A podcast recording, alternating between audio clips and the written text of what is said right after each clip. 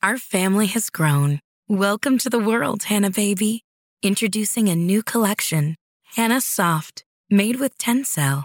It's so breathable, with stretchy comfort for all of baby's first moments. And it's cool and gentle on their skin all year round. Entrusted Hannah quality for your most precious gift. Hannah Soft, made to last. Shop now at hannahanderson.com. Our family has grown. Welcome to the world, Hannah baby. Introducing a new collection, Hannah Soft, made with Tencel. It's so breathable, with stretchy comfort for all of baby's first moments. And it's cool and gentle on their skin all year round. Entrusted Hannah quality for your most precious gift. Hannah Soft, made to last. Shop now at hannahanderson.com. Nick Dunn. Diez días ausente. Había cometido un error sintiéndome tan seguro de mí mismo. No sabía de dónde diablos había salido aquel diario, pero estaba seguro de que sería mi ruina. Ya podía ver la portada del libro de crímenes reales, la foto de nuestra boda en blanco y negro, el fondo rojo sangre, el texto promocional. Incluye 16 páginas de fotos nunca vistas y fragmentos del diario de Amy Elliott Dunn, su voz desde más allá de la tumba. Me resultaba curioso y en cierto modo entrañable encontrar de vez en cuando en casa aquellos chabacanos volúmenes sobre crímenes reales, que había considerado un placer culpable de Amy. Incluso pensé que a lo mejor había aprendido a relajarse un poco, a disfrutar de un rato de lectura playera. No, solo estaba estudiando. Gilpin le dio la vuelta a una silla, se sentó de revés y se inclinó hacia mí apoyándose de brazos cruzados sobre el respaldo su pose de policía de película. Era casi medianoche, parecía más tarde aún. Háblenos de la enfermedad padecida por su esposa durante el último par de meses, dijo. ¿Enfermedad? Amy nunca se pone mala, a lo sumo un resfriado una vez al año. Bonnie cogió el libro, lo abrió por una página marcada. El mes pasado preparó usted un par de bebidas para usted y para su mujer. Se sentaron en el porche trasero. Amy escribe aquí que las bebidas eran terriblemente empalagosas y describe lo que ella consideró una reacción alérgica. El corazón me iba a cien. Sentía la lengua hinchada, pegada al fondo de la boca. Se me durmieron las piernas mientras Nick me ayudaba a subir las escaleras. Bonnie marcó la página con un dedo y alzó la mirada hacia mí como si no estuviera prestando atención. Cuando se despertó a la mañana siguiente, me dolía la cabeza y sentía el estómago grasiento. Pero más extraño aún, tenía las uñas de un ligero color azulado, y cuando me miré en el espejo resultó que también los labios. Me pasé los dos días siguientes sin poder orinar. Me sentía muy débil. Meneé la cabeza disgustado. Había acabado sintiéndome unido a Bonnie. Esperaba más de ella. ¿Es esta la letra de su esposa? Bonnie ladeó el libro. Vi tinta negra y la cursiva de Amy, dentada como el gráfico médico de una fiebre. Sí, eso creo. También nuestro experto en caligrafía lo cree. Bonnie pronunció las palabras con cierto orgullo, y me di cuenta de que aquella era la primera vez que aquellos dos investigaban un caso que había requerido la intervención de expertos de fuera que había exigido ponerse en contacto con profesionales que se dedicaban a exóticas tareas, como analizar caligrafía. ¿Sabe qué otra cosa averiguamos, Nick, cuando le mostramos esta entrada a nuestro experto médico? Envenenamiento, espeté. Tanner me miró frunciendo el ceño. ¡Para! Bonnie titubeó un segundo. Se suponía que aquel era precisamente el tipo de información que no iba a proporcionarles. Nick, gracias. Envenenamiento con anticongelante, dijo. De manual. Sobrevivió de chiripa. No sobrevivió, porque nunca sucedió, dije. Como usted misma ha dicho, es de manual, inventado a partir de una búsqueda en Internet. Bonnie arrugó el entrecejo, pero se negó a morder el anzuelo. El retrato que pinta de usted este diario no es nada bonito, Nick, continuó, pasándose un dedo por la trenza. Maltrato, empujones, estrés, propensión a los ataques de furia, relaciones sexuales que bordean la violación. Hacia el final, Amy se confiesa aterrorizada por usted. Resulta doloroso de leer. ¿La pistola que tanto nos dio que pensar? Aquí dice que quiso comprarla porque le tenía miedo. Esto es de su última entrada. Este hombre podría matarme. Este hombre podría matarme. Dicho en sus propias palabras. Sentí que se me cerraba la garganta. Me entraron ganas de vomitar. Por el miedo, principalmente. Después una oleada de furia. Grandísima zorra. Grandísima zorra. Puta, puta, puta. Qué manera tan astuta y conveniente de terminar, dije. Tanner puso una mano sobre la mía para silenciarme. En este momento tiene aspecto de desear volver a matarla, dijo Bonnie. No ha hecho otra cosa que mentirnos, Nick, dijo Gilpin. Afirma que aquella mañana estuvo en la playa. Todos aquellos a quienes les hemos preguntado aseguran que odia la playa. Dice que no tiene ni idea de dónde han salido esas compras cargadas a sus tarjetas de crédito. Ahora tenemos un cobertizo lleno con precisamente esas compras, completamente cubiertas con sus huellas dactilares. Tenemos a una esposa que padece lo que, según todos los indicios, parece ser un envenenamiento con anticongelante semanas antes de desaparecer. O sea, vamos a ver. Hizo una pausa en busca de efecto. ¿Alguna otra cosa destacable? preguntó Tanner. Podemos situarle en Hannibal, donde apareció el bolso de su esposa un par de días más tarde, dice Bonnie. Tenemos una vecina que les oyó pelear la noche anterior, un embarazo no deseado, un bar comprado con dinero de su esposa que habría revertido a ella en caso de divorcio, y por supuesto, por supuesto, una amante durante más de un año.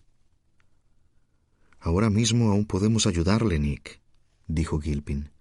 Después de que le hayamos arrestado, ya no podremos. ¿Dónde encontraron el diario? ¿En casa del padre de Nick? preguntó Tanner. Sí, dijo Bonnie. Tanner asintió en dirección a mí. Esto es lo que no fuimos capaces de encontrar. Deje que adivine. Chivatazo anónimo. Ninguno de los inspectores dijo nada.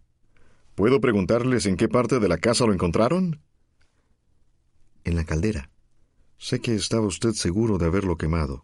Lo cierto es que prendió, pero la luz del piloto era demasiado débil y el fuego se ahogó. Solo ardieron los rebordes, dijo Gilpin. Hemos tenido mucha suerte. La caldera. Otra broma privada de Amy. Siempre había manifestado asombro ante mi escaso conocimiento de las labores típicamente masculinas. Durante nuestro registro, me había limitado a echarle un vistazo a la vieja caldera de mi padre con todas sus tuberías y conductos y válvulas, para luego retroceder intimidado. No ha sido suerte. Estaba ahí para que lo encontrasen, dije. Bonnie dejó que el costado izquierdo de su rostro se deslizara hasta formar una sonrisa. Se recostó sobre el respaldo de su silla, relajada como la protagonista de un anuncio de té helado. Dirigí un furioso asentimiento a Tanner. Adelante. Amy Elliot Dunn está viva y está incriminando falsamente a Nick Dunn para hacerle parecer culpable de su asesinato, dijo Tanner. Yo entrelacé las manos y me senté con la espalda bien recta, intentando hacer cualquier cosa que me aportase cierto aire de raciocinio. Bonnie me observaba en silencio. Necesitaba una pipa, unas gafas que poder quitarme bruscamente para causar efecto, un juego de enciclopedias junto a mi codo. Sentí vértigo ni se te ocurra reírte. Bonnie frunció el ceño. ¿Puedes repetir eso? Amy está viva y en perfecto estado de salud, y está incriminando a Nick, repitió mi apoderado. Gilpin y Bonnie intercambiaron una mirada, encorvados sobre la mesa. ¿Puedes creer lo que estás oyendo? ¿Por qué iba a hacer eso? preguntó Gilpin, restregándose los ojos Porque lo odia, evidentemente. Era un marido de mierda. Bonnie miró al suelo y dejó escapar un suspiro. En eso ciertamente tendría que mostrarme de acuerdo. Al mismo tiempo Gilpin dijo, Oh, por el amor de Dios. ¿Está loca, Nick? dijo Bonnie inclinándose hacia mí. Porque lo que está sugiriendo es una locura, ¿me entiende? Habrían sido necesarios... ¿Cuánto? ¿Seis meses? ¿Un año para organizar todo esto? Tendría que haberle odiado, haberle deseado mal, un perjuicio grave, horrible, irremediable durante todo un año. ¿Sabe lo difícil que es sostener esa clase de odio durante tanto tiempo? Ella sería capaz. Amy podría hacerlo. ¿Por qué no divorciarse de usted y punto? exclamó bruscamente Bonnie. Eso no habría satisfecho su sentido de la justicia, respondí. Tanner me lanzó otra mirada. Dios santo, Nick, ¿no está cansado ya de todo esto? dijo Gilpin. Lo tenemos aquí en palabras de su mujer. Creo que sería capaz de matarme. En algún momento alguien les había dicho, usen el nombre del sospechoso a menudo. Hará que se sienta cómodo, conocido, la misma idea que en ventas. ¿Ha estado recientemente en casa de su padre, Nick? preguntó Bonnie. ¿El 9 de julio, por ejemplo? Mierda. Por eso había cambiado Amy el código de la alarma. Tuve que batallar con una nueva oleada de desprecio por mí mismo. Mi esposa me había manipulado por partida doble. No solo me había engañado para hacerme creer que todavía me amaba, sino que además me había forzado a implicarme yo solo. Qué retorcida. Casi me eché a reír. Por el amor de Dios, la odiaba. Pero no me quedaba más remedio que admirar a la muy zorra. Tanner empezó. Amy usó sus pistas para obligar a mi cliente a presentarse en diferentes lugares en los que había dejado pruebas. Hannibal, la casa de su padre, de modo que se incriminase solo. Mi cliente y yo hemos traído dichas pistas como cortesía. Sacó las pistas y las notas de amor y las abanicó frente a los policías como si fuese a realizar un truco de cartas. Sudé mientras las leían, deseando que alzaran la mirada y me dijeran que ahora estaba todo claro. De acuerdo. ¿Dice usted que Amy le odiaba tanto que pasó meses incriminándolo falsamente por asesinato? preguntó Bonnie, con el tono de voz sereno y mesurado de un padre decepcionado. Permanecí inexpresivo. Estas no son las cartas de una mujer furiosa, Nick, dijo ella.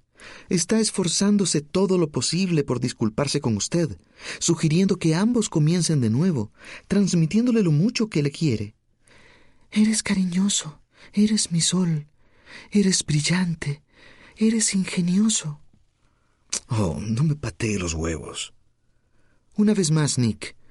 Una reacción increíblemente extraña para un hombre inocente, dijo Bonnie. Aquí estamos, leyendo palabras cariñosas. Puede que las últimas palabras que le dirigió su esposa y usted se molesta. Todavía recuerdo aquella primera noche. Amy ha desaparecido, le traemos aquí, le dejamos en esta misma sala durante cuarenta y cinco minutos y usted se aburre. Le estuvimos observando a través del monitor. Prácticamente se quedó dormido. Eso no tiene nada que ver con nada, empezó a decir Tanner. Solo intentaba conservar la calma. Parecía muy, pero muy calmado, dijo Bonnie. En todo momento se ha comportado de manera inapropiada, distante, frívolo. Simplemente es mi carácter, no se da cuenta. Soy un estoico, hasta el extremo. Amy lo sabe perfectamente. Solía quejarse de ello continuamente, que no era lo suficientemente expresivo, que me lo guardaba todo para mí, que no era capaz de manejar emociones difíciles, tristeza, culpa. Sabía que parecería muy sospechoso. Me cago en todo. Hablen con Hillary Handy, quieren. Hablen con Tommy O'Hara. Yo sí he hablado con ellos. Podrán contarles cómo es Amy en realidad. Ya hemos hablado con ellos, dijo Gilpin. ¿Y? Hillary Handy ha intentado suicidarse dos veces en los años transcurridos desde que dejó el instituto. Tommy O'Hara ha ingresado dos veces en una clínica de rehabilitación. Eh, probablemente por culpa de Amy. O porque son dos seres humanos profundamente inestables y consumidos por la culpa, dijo Bonnie. Volvamos a la casa del tesoro. Gilpin leyó en voz alta la pista 2 con voz deliberadamente monótona. Me trajiste aquí para que oírte hablar pudiera de tus aventuras juveniles, vaqueros viejos, gorra de visera, al diablo con todos los demás, son aburridos sin cesar, ahora dame un beso furtivo como si nos acabáramos de casar. ¿Dice que esto fue escrito para hacerle ir a Hannibal? dijo Bonnie. Asentí. La nota no menciona a Hannibal por ninguna parte, continuó ella. Ni siquiera lo implica. La gorra de visera es una vieja broma privada entre nosotros dos sobre... Oh, una broma privada, dijo Gilpin. ¿Qué me dice de la siguiente pista, la casita marrón? preguntó Bonnie. Eh, que vaya a casa de mi padre, dije yo. El rostro de Bonnie volvió a cobrar severidad. Nick, la casa de su padre es azul. Se volvió hacia Tanner poniendo los ojos en blanco. ¿Esta es la gran revelación? Suena como si estuviera inventando bromas privadas para cada una de estas pistas, dijo Bonnie, para que luego hable usted a conveniencia. Descubrimos que ha estado en Hannibal y ¿qué te parece? Resulta que esta pista contiene un mensaje secreto que dice Ve a Hannibal. El regalo al final de la búsqueda, dijo Tanner colocando la caja sobre la mesa. No es una pista tan sutil. Muñecos de Punch y Judy. Como seguramente sabrán, Punch mata a Judy y a su hijo. Esto fue descubierto por mi cliente. Queríamos entregárselos. Bonnie echó la caja a un lado, se puso unos guantes de látex y extrajo las marionetas. Pesan, dijo. Madera sólida. Examinó el encaje del vestido de la mujer, la botarga del hombre. Alzó este último, examinó el grueso mango de madera con los surcos para los dedos. Bonnie se quedó completamente inmóvil, frunciendo el ceño, con la marioneta de Punch en las manos. Después puso a Judy boca abajo para levantarle la falda. Esta no tiene mango. Después se volvió hacia mí. ¿Tenía mango? ¿Cómo voy a saberlo? Un mango en forma de palo, muy grueso y pesado, con surcos para mejorar el agarre gritó bruscamente. Un mango como un maldito garrote. Se me quedó mirando fijamente y adiviné lo que estaba pensando. Eres un mentiroso, eres un sociópata, eres un asesino. Amy Elliott Dunn. Once días ausente.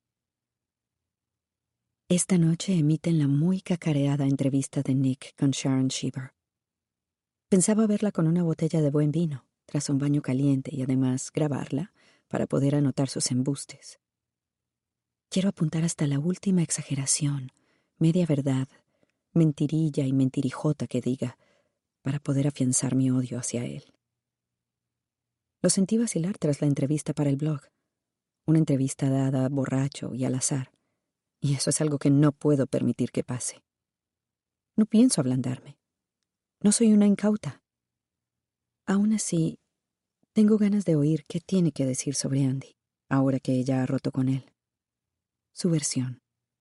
Quería verla sola, pero Daisy se pasa todo el día rondándome, entrando y saliendo de cualquier habitación en la que haya intentado refugiarme, como una racha repentina de mal tiempo, inevitable. No puedo decirle que se marche porque es su casa.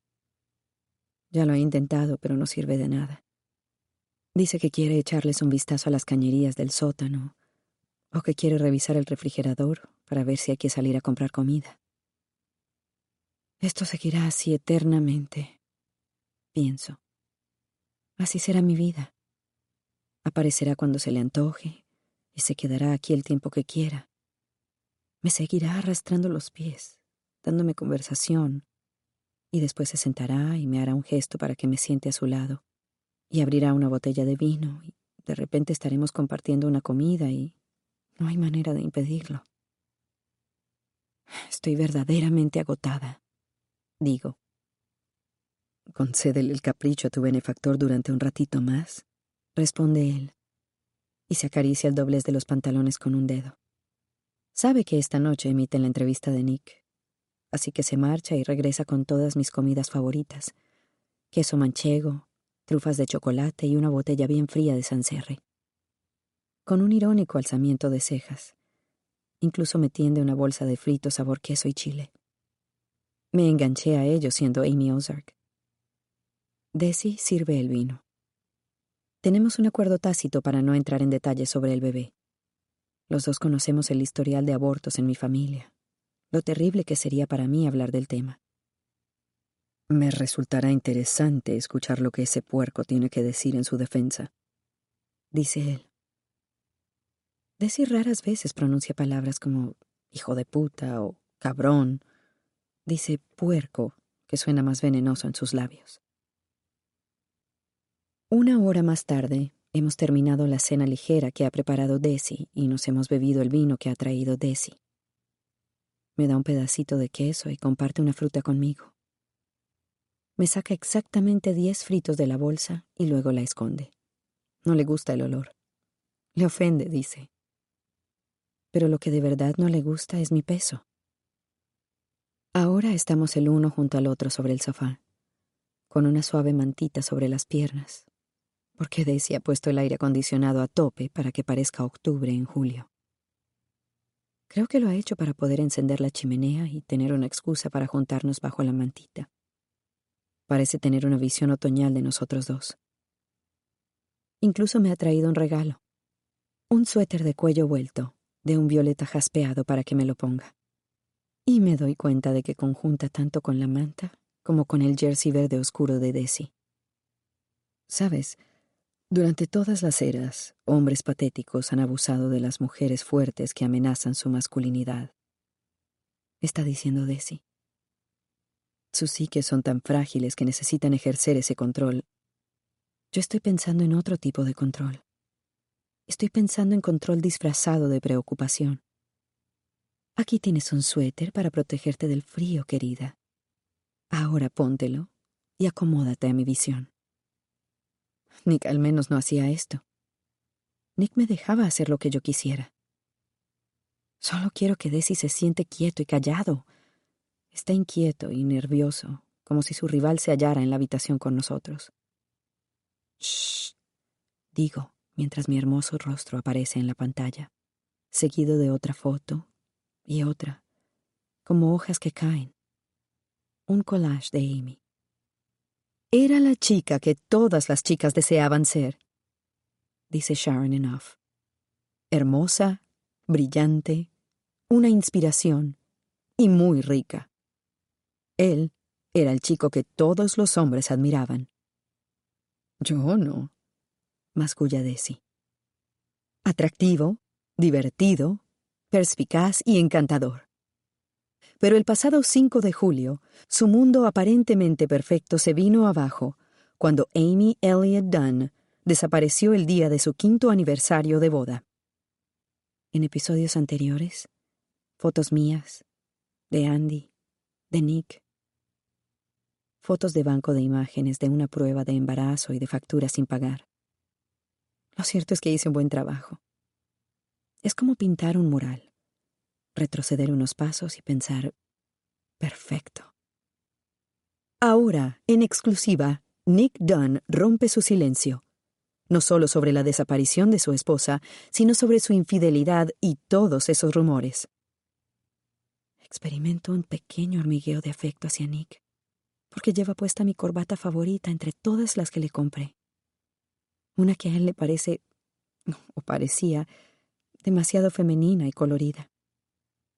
Es de un morado pavo real que hace que sus ojos parezcan casi violeta. En el transcurso del último mes ha perdido su panza de estúpido satisfecho. La barriga ha desaparecido. La hinchazón de su rostro se ha desvanecido. Hasta el hoyuelo del mentón parece menos marcado.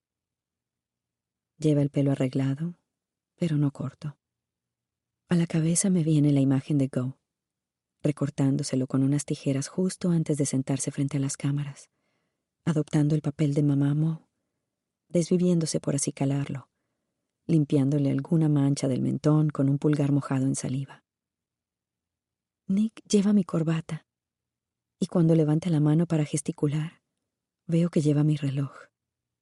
El Bulova Space View de colección que le regalé por su trigésimo tercer cumpleaños, que nunca se ponía porque no era su estilo, a pesar de que era completamente su estilo. Se le ve muy acicalado para tratarse de un hombre que cree que su esposa ha desaparecido.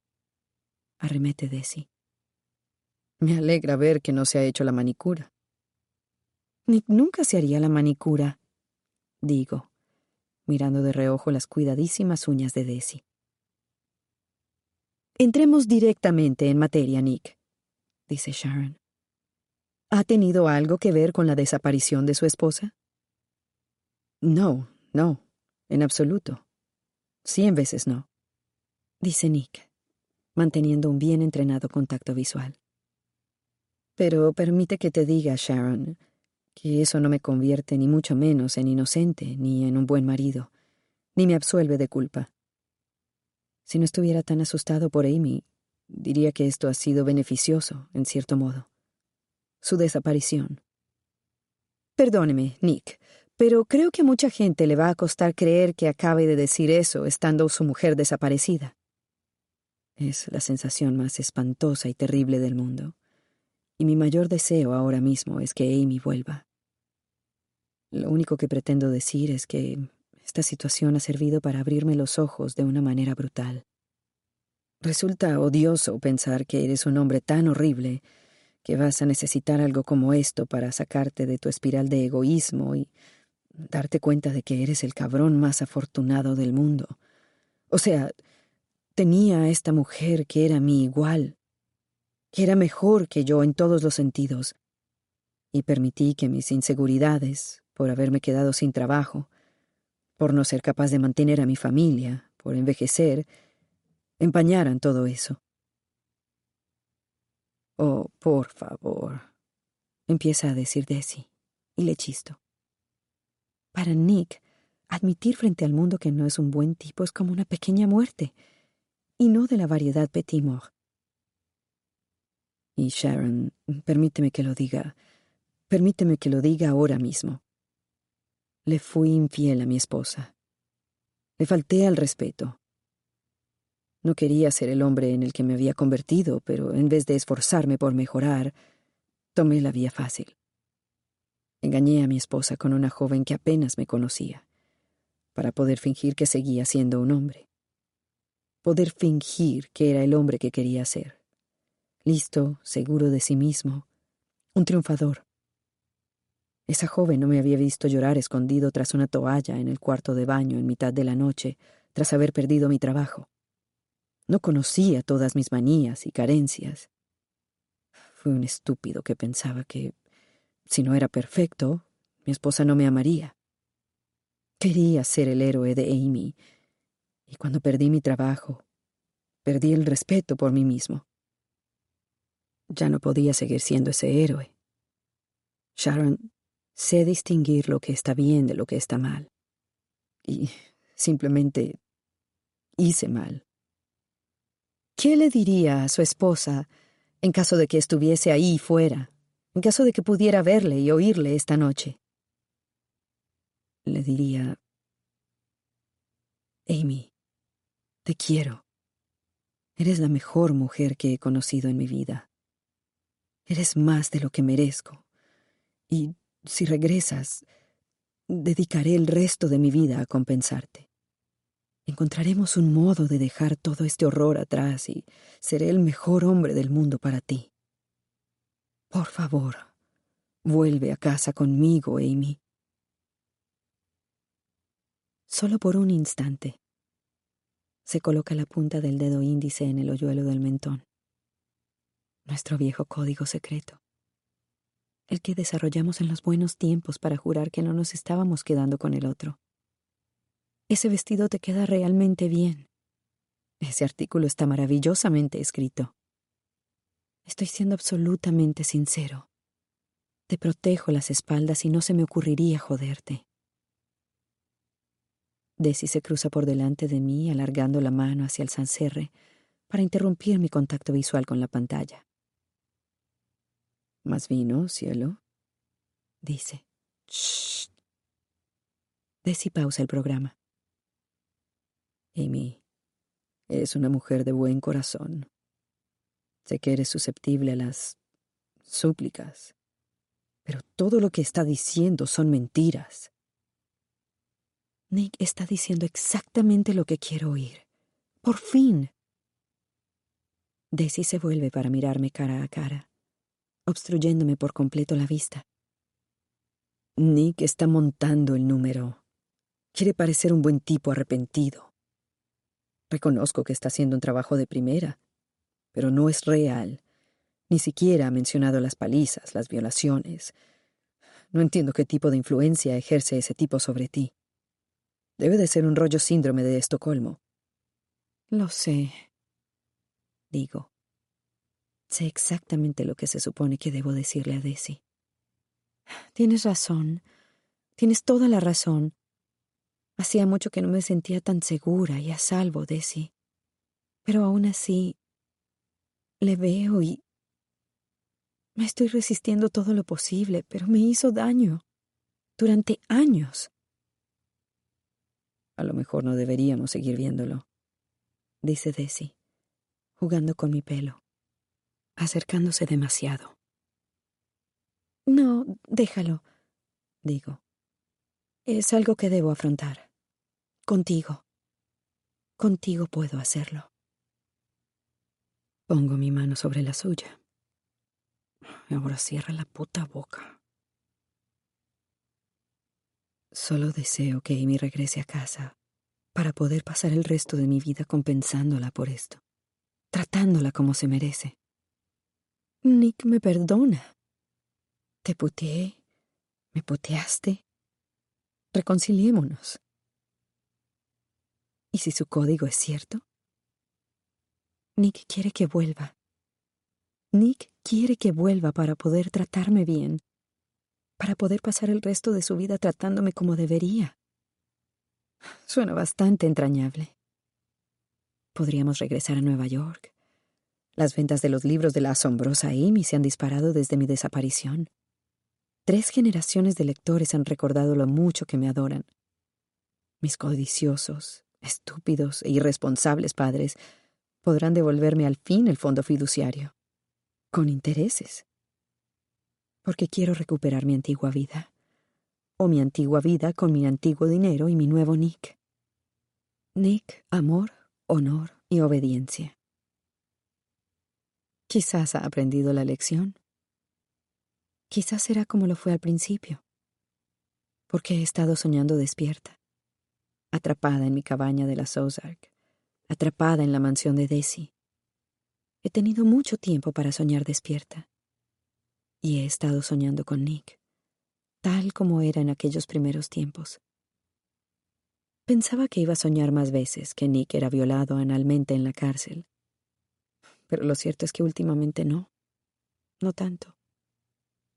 Pienso en aquellos primeros, primerísimos días, cuando nos quedábamos tumbados en la cama el uno junto al otro, carne desnuda sobre fresco algodón, y él se pasaba horas contemplándome, pasándome un dedo desde la barbilla hasta la oreja, haciendo que me retorciera con aquel ligero cosquilleo en el lóbulo, y después, por todas las curvas, cual concha marina, de mi oreja hasta llegar a mi pelo. Entonces me agarraba un mechón, tal como hizo la primera vez que nos besamos, y lo tensaba hasta extenderlo del todo, y le daba dos tironcitos muy suaves, como si estuviera tirando del cordón de una campanilla, y decía, Eres mejor que cualquier libro de cuentos. Eres mejor que nada que cualquiera pudiera inventar. Nick me ayudaba a poner los pies en la tierra. Nick no era como Desi que me trae las cosas que deseo, tulipanes, vino, para obligarme a hacer las cosas que él desea que haga. Amarle. Nick solo quería que fuese feliz, eso es todo, muy puro. A lo mejor confundí aquello con pereza. Solo quiero que seas feliz, Amy. ¿Cuántas veces me dijo eso mismo y lo interpreté como Solo quiero que seas feliz, Amy, porque así me darás menos trabajo. Pero a lo mejor fui injusta. Bueno, injusta no, simplemente estaba confundida. Ninguna de las personas a las que he amado habían carecido nunca de propósitos ulteriores. Así que, ¿cómo iba a saberlo? Realmente es cierto. Ha sido necesario llegar a esta terrible situación para que los dos nos demos cuenta. Nick y yo encajamos bien juntos. Yo me paso un poco de largo y él se queda un poco corto. Yo soy un arbusto de erizadas espinas alimentadas por la excesiva atención de mis padres, y él es un hombre con un millón de pequeñas ponzadas paternales, y mis espinas encajan a la perfección en ellas. Necesito volver a casa con él. Our family has grown. Welcome to the world, Hannah baby. Introducing a new collection, Hannah Soft, made with Tencel. It's so breathable, with stretchy comfort for all of baby's first moments. And it's cool and gentle on their skin all year round. Entrusted Hannah quality for your most precious gift. Hannah Soft, made to last. Shop now at hannahanderson.com.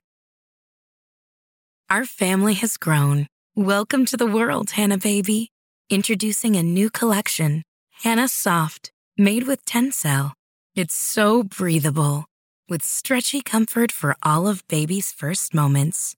And it's cool and gentle on their skin all year round. Entrusted Hannah quality for your most precious gift. Hannah Soft, made to last. Shop now at hannahanderson.com.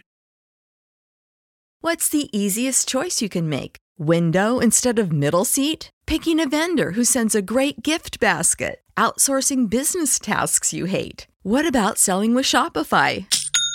Whether you're selling a little or a lot, Shopify helps you do your thing, however you cha-ching. Shopify is the global commerce platform that helps you sell at every stage of your business. From the launch your online shop stage to the first real life store stage, all the way to the did we just hit a million orders stage. Shopify's there to help you grow. Whether you're selling scented soap or offering outdoor outfits, Shopify helps you sell. Wherever and whatever you're selling, Shopify's got you covered. Sign up for a $1 per month trial period at shopify.com slash try. Go to shopify.com slash try now to grow your business, no matter what stage you're in. Shopify.com slash try. Nick Dunn. 14 días ausente. Me desperté en el sofá de mi hermana con una resaca terrible y el deseo de asesinar a mi esposa. Algo bastante habitual en los días posteriores al interrogatorio del diario con la policía. Me imaginaba encontrando a Amy resguardada en algún spa de la costa oeste, sorbiendo jugo de piña en un diván, dejando flotar sus preocupaciones lejos, muy lejos, sobre un cielo de un azul perfecto, y yo sucio, maloliente tras haber cruzado el país a la carrera, plantándome delante de ella, tapándole el sol hasta que alzase la mirada, y después mis manos alrededor de su cuello perfecto, con sus tendones y sus oquedades y el pulso palpitando, urgentemente al principio, después cada vez más pausado, al tiempo que nos miramos mutuamente a los ojos y al fin llegamos a un entendimiento. Iba a ser arrestado, si no aquel día, al siguiente, si no al siguiente, al otro. Había interpretado el hecho de que la policía me hubiese permitido abandonar la comisaría como una buena señal, pero Tanner me había desengañado. Sin un cadáver resulta increíblemente difícil obtener una condena. Solo están poniendo los puntos sobre las IES, cruzando las T's, Dedique los próximos días a hacer todo lo que necesite hacer, porque una vez que se haya producido el arresto estaremos bien ocupados.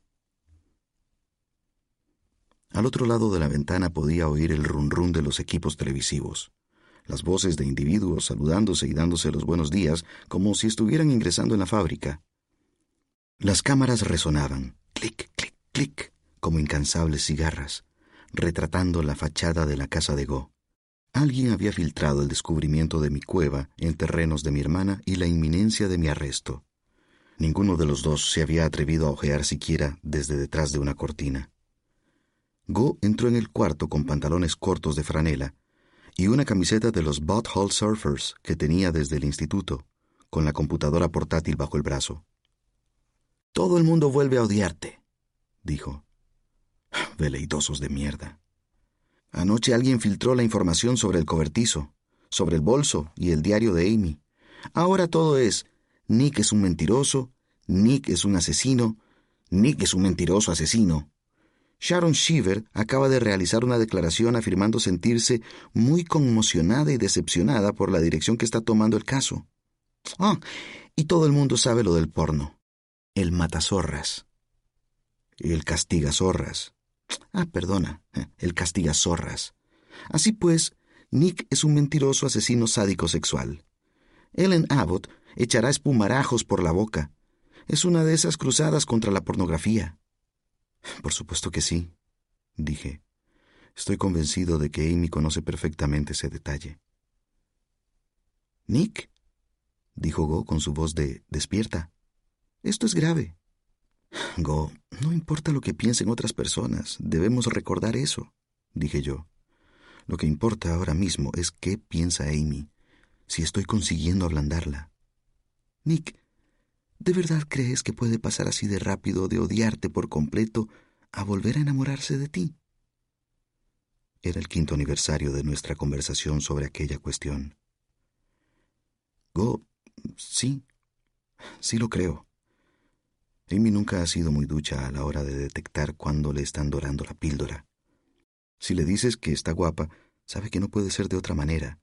Si halagas su brillantez, no la estás adulando, sino reconociendo lo evidente.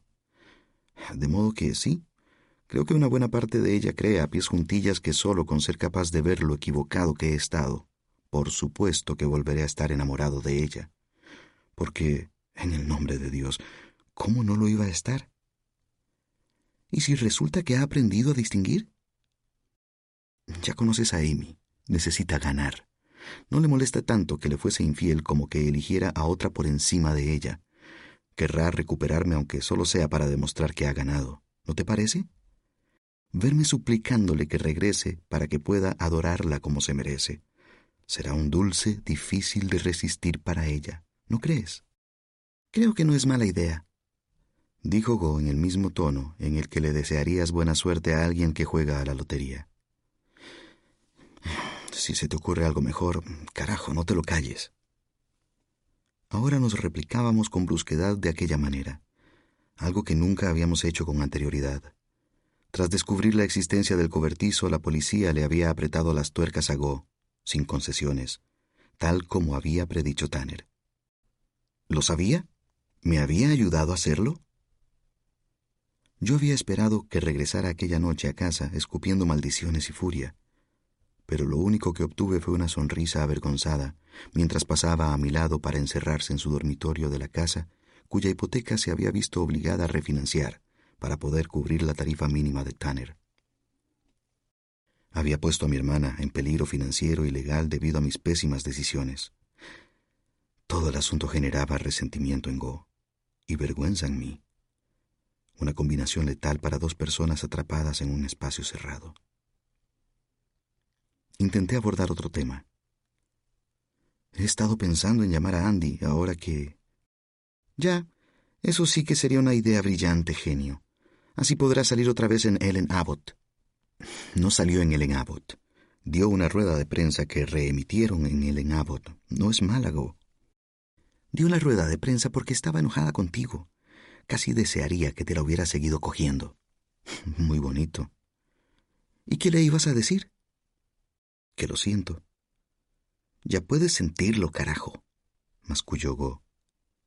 Simplemente odio haber terminado así. La última vez que viste a Andy te mordió, dijo Go en un tono de voz exageradamente paciente. No creo que ninguno de los dos tenga nada que decirle al otro. Eres el principal sospechoso en una investigación de asesinato. Has perdido el derecho a una ruptura cordial. Me cago en todo, Nick. Estábamos empezando a hartarnos el uno del otro, algo que nunca había imaginado que pudiera llegar a suceder. Iba más allá del simple estrés, más allá del peligro que había llevado hasta las puertas de Go. Aquellos diez segundos, de hacía una semana, cuando abrí la puerta del cobertizo, esperando que Go leyese mi mente como hacía siempre, y en cambio ella pensó que había matado a mi mujer. No era capaz de olvidar aquello, ni ella tampoco. Había empezado a sorprenderla mirándome de vez en cuando con la misma gelidez acerada con la que miraba a nuestro padre. Simplemente otro hombre de mierda ocupando espacio. Y estoy seguro de que también yo la miraba en ocasiones a través de los miserables ojos de mi padre. Simplemente otra mujer atractiva que no me soporta. Dejé escapar un largo suspiro. Me levanté. Le di un apretón a Go en la mano y ella me lo devolvió. Creo que debería volver a casa, dije. Sentí una oleada de náuseas.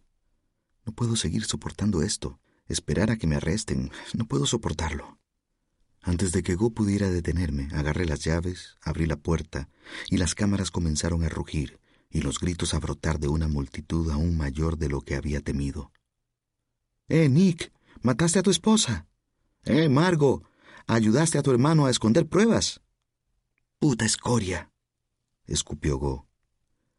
Se plantó junto a mí en solidaridad, con su camiseta de los Butthole Surfers y sus pantalones cortos. Un par de manifestantes acarreaban pancartas. Una mujer con el pelo rubio, estropajoso y gafas de sol agitó un cartel. Nick, ¿dónde está Amy? Los gritos aumentaron en intensidad y frenesí, incitando a mi hermana. Margo, ¿es tu hermano un mataesposas? ¿Mató Nick a su esposa y a su bebé? Margo, ¿eres sospechosa? ¿Mató Nick a su mujer? ¿Mató Nick a su hijo? Permanecí inmóvil, intentando dar la cara, negándome a refugiarme nuevamente en la casa.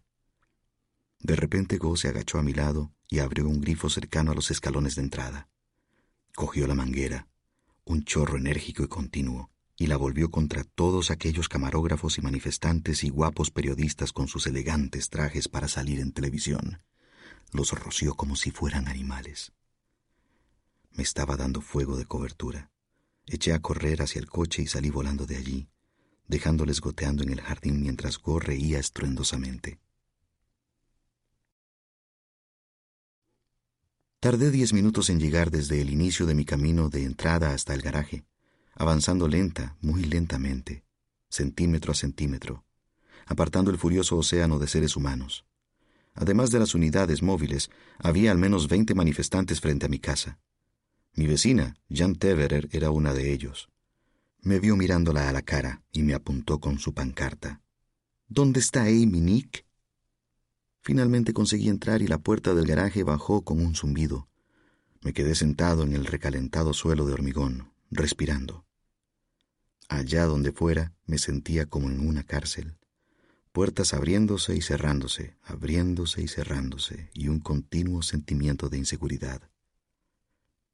Pasé el resto del día imaginando cómo mataría a Amy.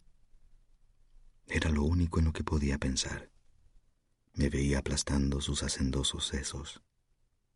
Una cosa tenía que reconocerle.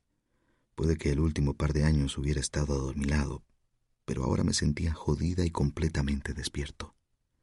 Volvía a ser eléctrico igual que durante los primeros días de nuestro matrimonio. Quería hacer algo, provocar que sucediese algo, pero no había nada que hacer.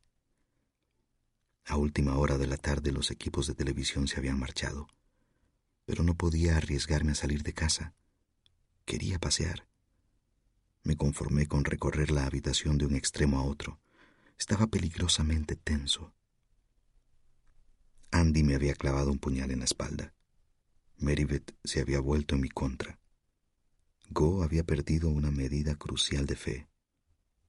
Bonnie me había atrapado.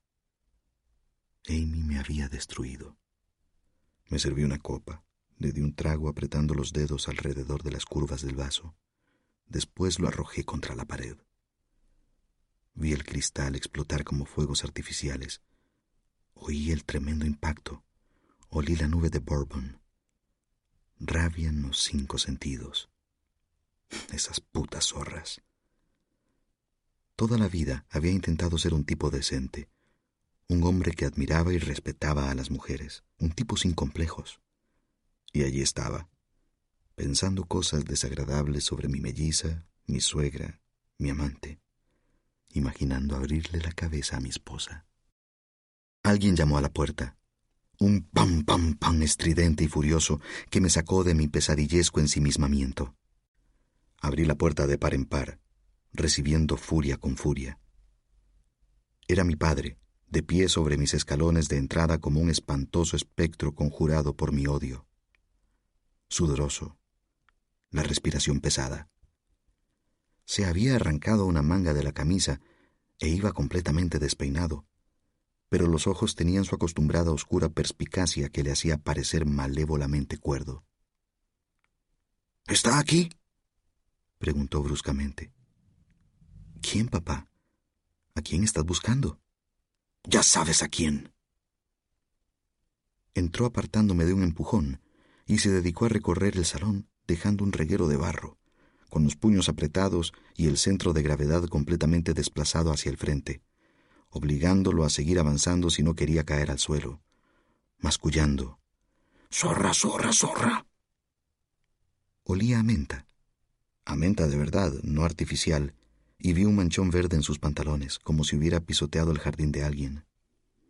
Esa zorra, esa pequeña zorra, siguió mascullando. Atravesó el comedor hasta llegar a la cocina, encendiendo luces. Un bicho de agua trepó apresuradamente por la pared.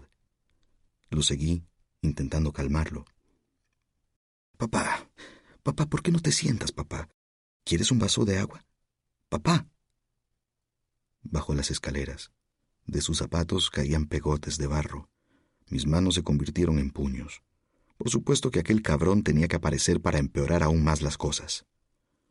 Papá, maldita sea, papá. No hay nadie aparte de mí. Estoy solo. Él abrió la puerta del cuarto de invitados. Después volvió a subir la estancia, ignorándome. Papá. No quería tocarlo. Temía darle un puñetazo. Temía echarme a llorar. Le corté el paso cuando intentó subir al dormitorio de la primera planta. Pegué una mano contra la pared, la otra contra la barandilla, una barricada humana. Papá, mírame. Sus palabras surgieron en un furioso torrente de saliva. Díselo. Dile a esa zorra asquerosa que esto no ha acabado. Ella no es mejor que yo. Díselo. No es demasiado buena para mí. No tiene derecho a decidir. Esa sucia zorra tendrá que aprender. Juro que por un instante vi un destello blanco y experimenté un momento de claridad absoluta y discordante. Por una vez, dejé de intentar bloquear la voz de mi padre y permití que palpitara en mis oídos. No era como él. No odiaba y temía a todas las mujeres. Mi misoginia se limitaba a una sola. Si solo despreciaba a Amy, si centraba toda mi ira y mi furia y mi veneno en la única mujer que se lo merecía, aquello no me convertía en mi padre, me convertía en una persona cuerda. Pequeña zorra, pequeña zorra, pequeña zorra. Nunca había odiado más a mi padre que en aquel momento por hacerme amar sinceramente aquellas palabras. Puta zorra, puta zorra. Lo agarré del brazo con fuerza, lo metí a empujones en el coche y cerré de un portazo. Él siguió repitiendo su cantinela durante todo el trayecto hasta Comfort Hill. Me estacioné junto a la residencia en la entrada reservada para ambulancias. Salí del coche. Abrí la puerta. Saqué a mi padre de un tirón en el brazo y le obligué a caminar hasta haberle dejado al otro lado de las puertas automáticas. Después me di la vuelta y regresé a casa. Puta zorra, puta zorra pero no podía hacer ninguna otra cosa salvo rogar. La zorra de mi mujer me había dejado con el patético culo al aire, rogándole que regresara a casa. En la prensa escrita, en Internet, en televisión, donde fuese, lo único que podía hacer era esperar que mi esposa me viera interpretando al buen marido, pronunciando las palabras que deseaba oírme decir. Capitulación completa. Tú tienes razón y yo soy quien se equivoca, siempre. Vuelve a casa conmigo, jodida zorra. Vuelve a casa para que pueda matarte. Amy Elliot Dunn, 26 días ausente. Desi vuelve a estar aquí. Ahora se presenta cada día, arrastrando los pies por toda la casa, plantándose en la cocina mientras el sol poniente ilumina su perfil para que pueda admirarlo, arrastrándome de la mano hasta el invernadero de los tulipanes para que pueda darle nuevamente las gracias, recordándome lo a salvo que estoy y lo querida que soy. Dice que estoy a salvo y que soy querida, a pesar de que se niega a dejarme marchar, lo cual no me hace sentir a salvo ni querida.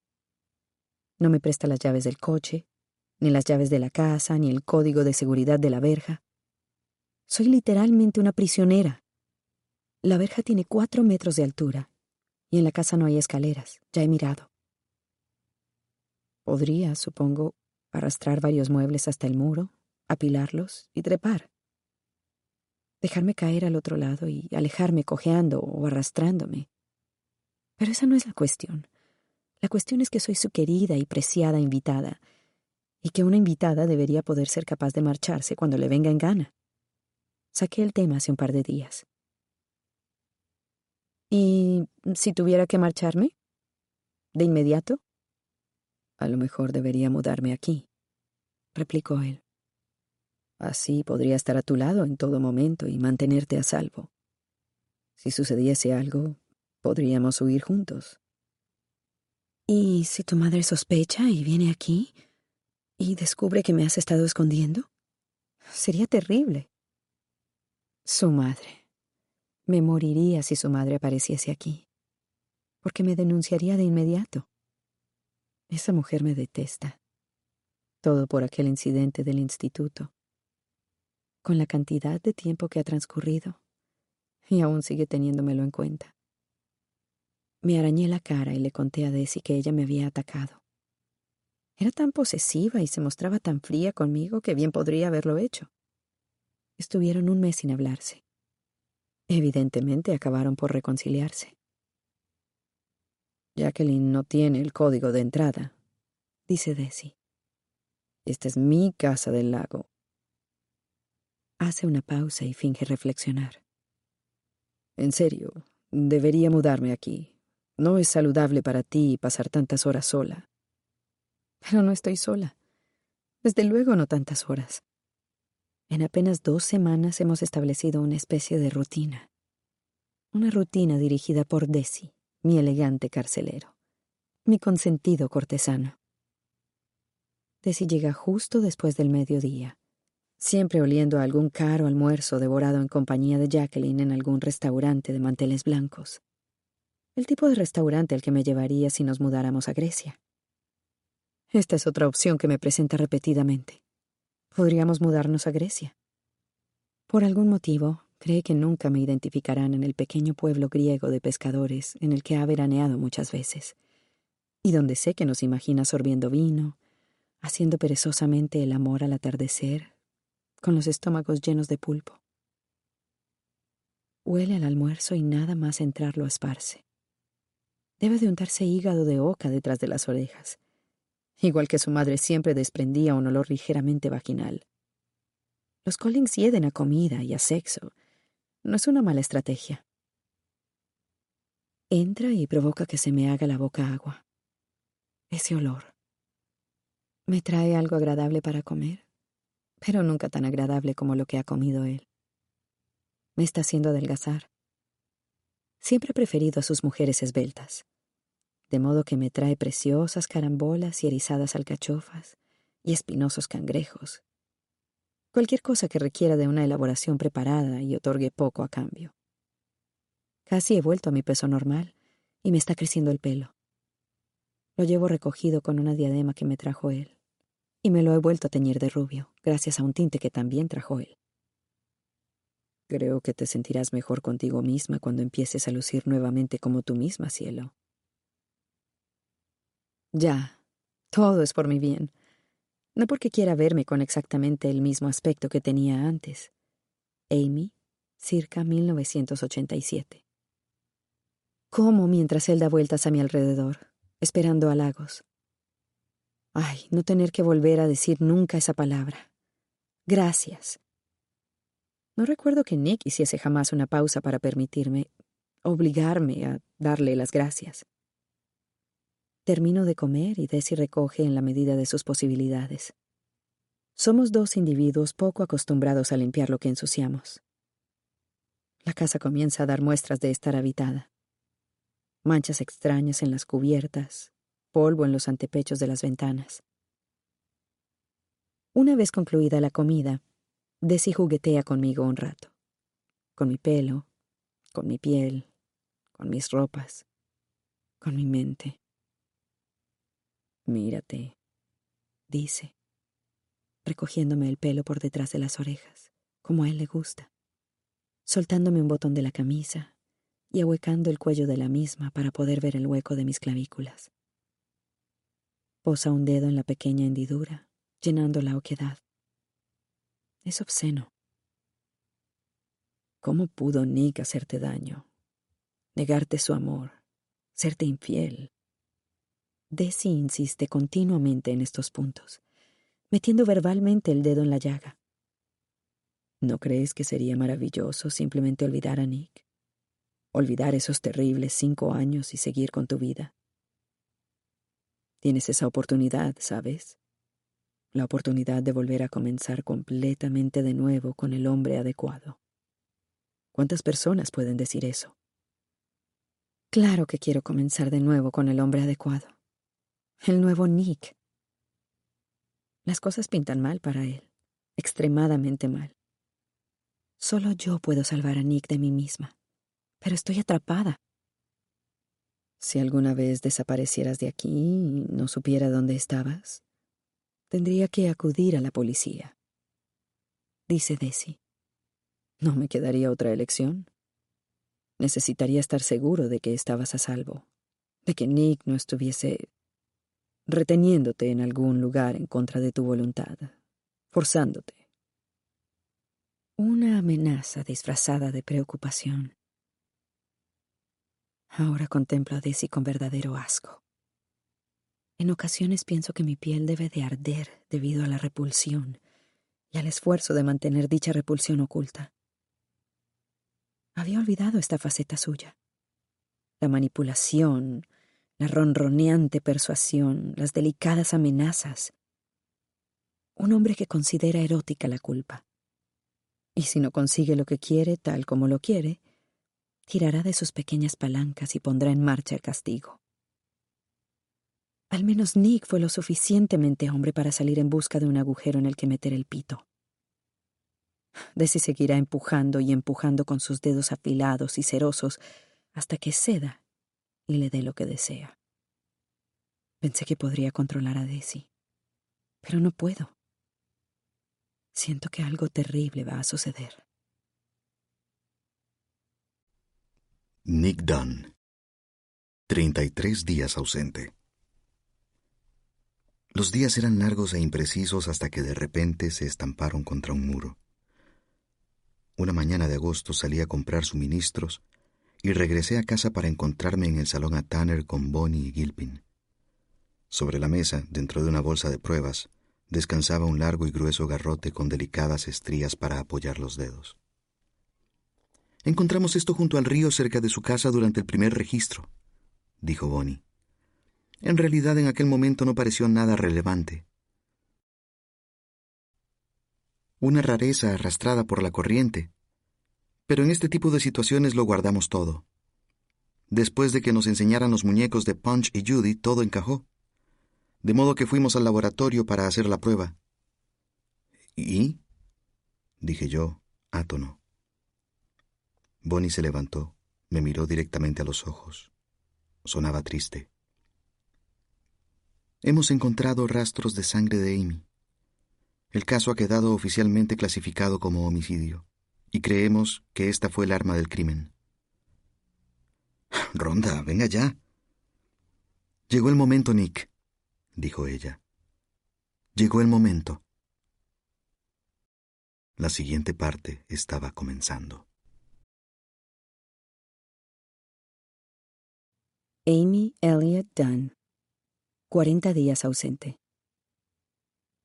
He encontrado un viejo rollo de alambre y una botella vacía de vino, y los he estado usando para mi proyecto. También un poco de vermut, claro. Estoy preparada. Disciplina. Esto requerirá disciplina y concentración. Estoy a la altura del desafío. Adopto el aspecto predilecto de Desi. Flor delicada. El pelo suelto, ondeante, perfumado. Tras un mes sin salir a la calle, tengo la piel más pálida. Casi no tengo maquillaje.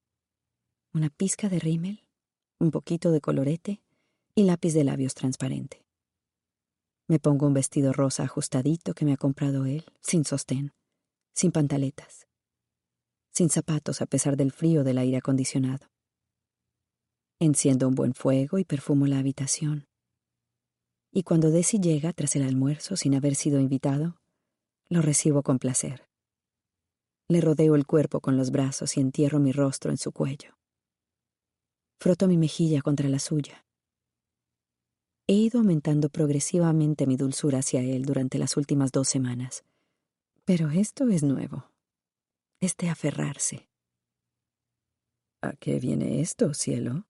dice él, sorprendido y tan complacido que casi siento vergüenza. Anoche tuve una pesadilla espantosa. Susurro. Sobre Nick. Me desperté y lo único que deseaba era haberte tenido aquí. Y por la mañana, llevo todo el día deseando que estuvieras aquí. Podría estarlo siempre si quisieras. Me gustaría, digo, y alzo el rostro hacia él y le permito que me bese. Su beso me asquea titubeante y mordisqueante, como un pez. El beso de Desi mostrándose respetuoso con su mujer violada y maltratada. Vuelve a mordisquear, con labios fríos y húmedos, sin apenas ponerme las manos encima. Y yo solo deseo que todo aquello acabe de una vez, que acabe cuanto antes. De modo que lo atraigo hacia mí y le obligo a abrir los labios con mi lengua. Quiero morderle él retrocede. Amy, dice, has sufrido mucho. Esto es ir demasiado deprisa. No quiero que vayamos rápido si no lo deseas, si no estás segura. Sé que va a tener que tocarme los senos. Sé que va a tener que empujar hasta meterse en mi interior, y quiero terminar cuanto antes. Apenas soy capaz de contenerme para no arañarle como para soportar la idea de hacer esto lentamente. Estoy segura, digo. Supongo que llevo estando segura desde que teníamos 16 años. Simplemente tenía miedo. Una frase que no significa nada, pero sé que servirá para ponérsela dura. Le beso de nuevo y después le pregunto si quiere hacerme el favor de conducirme hasta nuestro dormitorio. En el dormitorio, Desi comienza a desvestirme lentamente, besando partes de mi cuerpo que no tienen nada que ver con el sexo. Un hombro, una oreja, mientras yo le alejo delicadamente de las muñecas y los tobillos. Cógeme y punto, por el amor de Dios. A los diez minutos, le agarro de la mano y me la meto entre las piernas. ¿Estás segura? Dice él, retrocediendo ruborizado. Un rizo suelto le cae sobre la frente, igual que en el instituto. A juzgar por lo que Desi ha mejorado, bien podríamos seguir en mi cuarto de la residencia estudiantil. Sí, cariño, digo, y alargo modosamente la mano hacia su pene. Pasan otros diez minutos, y por fin lo tengo entre las piernas, bombeando con suavidad, lenta, lentamente, haciendo el amor, haciendo pausas para darme besos y acariciarme, hasta que lo agarro de las nalgas y empiezo a tirar de él. Cógeme, susurro, cógeme fuerte. Desi se interrumpe en seco. No tiene por qué ser así, Amy. No soy Nick. Muy cierto. Lo sé, cariño.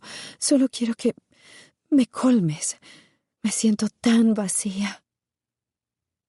Eso le llega. Hago muecas por encima de su hombro mientras él empuja un par de veces más y se viene. No me percato hasta que casi es demasiado tarde. Ah, O sea que este es el patético ruidito que hace al venirse. Y apenas me da tiempo a fingir un par de rápidos uh, y as, suaves gemidos gatunos. Intento forzar un par de lágrimas porque sé que me imagina llorando tras nuestra primera vez. Querida, estás llorando, dice él saliendo de mí. Besa una lágrima. Solo soy feliz, digo porque eso es lo que dicen ese tipo de mujeres. Anuncio que he mezclado unos martinis. A Desi le encantan los cócteles decadentes a media tarde. Y cuando hace ademán de irse a poner la camiseta para ir a buscarlos, insisto en que se quede en la cama. Quiero ser yo la que haga algo por ti para variar. Digo. Así que correteo hasta llegar a la cocina y saco dos enormes vasos de martini. Y en el mío echo ginebra y una única aceituna. En el suyo echo tres aceitunas, ginebra, aceite de oliva, vermut y mis últimos somníferos, tres cápsulas pulverizadas. Llevo los martinis y hay arrumacos y caricias, y mientras me bebo la ginebra de un trago. Tengo cierta tensión que necesito mitigar. ¿No te gusta mi martini? Pregunto cuando veo que solo le ha dado un sorbo. Siempre me había imaginado casada contigo y preparándote martinis. Sé que es una tontería. Hago un mohín. Oh, cariño, no es ninguna tontería. Solo me estaba tomando mi tiempo, disfrutándolo poco a poco. Pero engulle el resto de un solo trago. Si así te sientes mejor, se nota risueño, triunfador. El pene húmedo y escurridizo tras la conquista. Es básicamente como todos los hombres. Pronto se nota somnoliento y en breve está roncando. Y yo puedo empezar. Our family has grown. Welcome to the world, Hannah baby. Introducing a new collection, Hannah Soft, made with Tencel. It's so breathable, with stretchy comfort for all of baby's first moments. And it's cool and gentle on their skin all year round. Entrusted Hannah quality for your most precious gift. Hannah Soft, made to last. Shop now at hannahanderson.com. Our family has grown. Welcome to the world, Hannah baby. Introducing a new collection, Hannah Soft, made with Tencel. It's so breathable, with stretchy comfort for all of baby's first moments. And it's cool and gentle on their skin all year round. Entrusted Hannah quality for your most precious gift. Hannah Soft, made to last. Shop now at hannahanderson.com.